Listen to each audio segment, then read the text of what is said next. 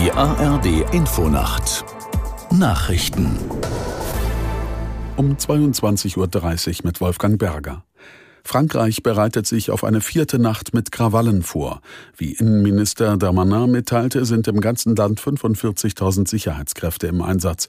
Aus der Nachrichtenredaktion Karen Busche. Am Abend ist es zu Protesten auf dem Place de la Concorde gekommen, dem größten Platz in Paris.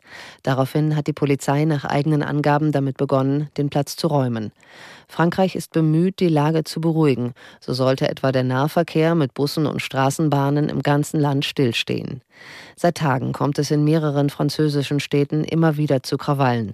Auslöser war der Tod eines 17-Jährigen. Er war bei einer Verkehrskontrolle im Großraum Paris von einem Polizisten erschossen worden. Die Union hat das Vorgehen der Bundesregierung beim sogenannten Heizungsgesetz als inakzeptabel kritisiert. CDU-Chef Merz sagte, die späte Vorlage des geänderten Entwurfs sei ein respektloser Umgang mit dem Bundestag.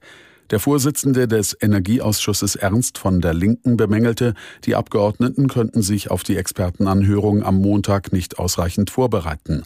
Nach dem Entwurf dürfen ab 2024 in Neubauten nur noch Heizungen eingesetzt werden, die größtenteils mit erneuerbaren Energien betrieben werden. Für Bestandsbauten sollen Übergangsfristen gelten. Als Reaktion auf ein mögliches Exil der russischen Söldnergruppe Wagner in Belarus verstärkt die Ukraine die Grenze zum Nachbarland.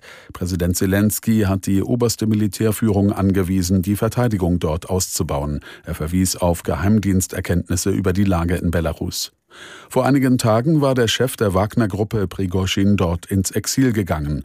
Auch Wagner-Söldnern war die Möglichkeit eingeräumt worden, nach Belarus zu ziehen. Brasiliens Ex-Präsident Bolsonaro darf bis 2030 keine politischen Ämter mehr ausüben. Das hat das oberste Wahlgericht des Landes am Abend entschieden.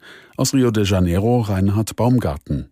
Dem rechtsradikalen Ex-Präsidenten wird zur Last gelegt, sein Amt missbraucht zu haben, um die Wahlen Ende 2022 zu beeinflussen. Unter anderem soll er die Wahljustiz angegriffen und das Wahlsystem angezweifelt haben. Bolsonaro ist der erste Ex-Präsident Brasiliens, dem das passive Wahlrecht abgesprochen wird. Dem 68-Jährigen drohen noch weitere Verfahren. Gerichtlich geklärt werden soll auch, welche Rolle er möglicherweise beim Sturm auf das brasilianische Regierungsviertel am 8. Januar gespielt hat und das Wetter in Deutschland. Vom Süden bis in die Lausitz zeitweise Regen, Tiefstwerte 16 bis 9 Grad. Morgen von Westen und Norden her zunehmend Regen, der sich ausbreitet. Von Brandenburg bis Baden-Württemberg anfangs freundlich, später oft wolkig, maximal 16 bis 25 Grad. Am Sonntag neben Sonne teils wolkig und Schauer 18 bis 27 Grad. Am Montag länger heiter, selten Schauer. Und das waren die Nachrichten.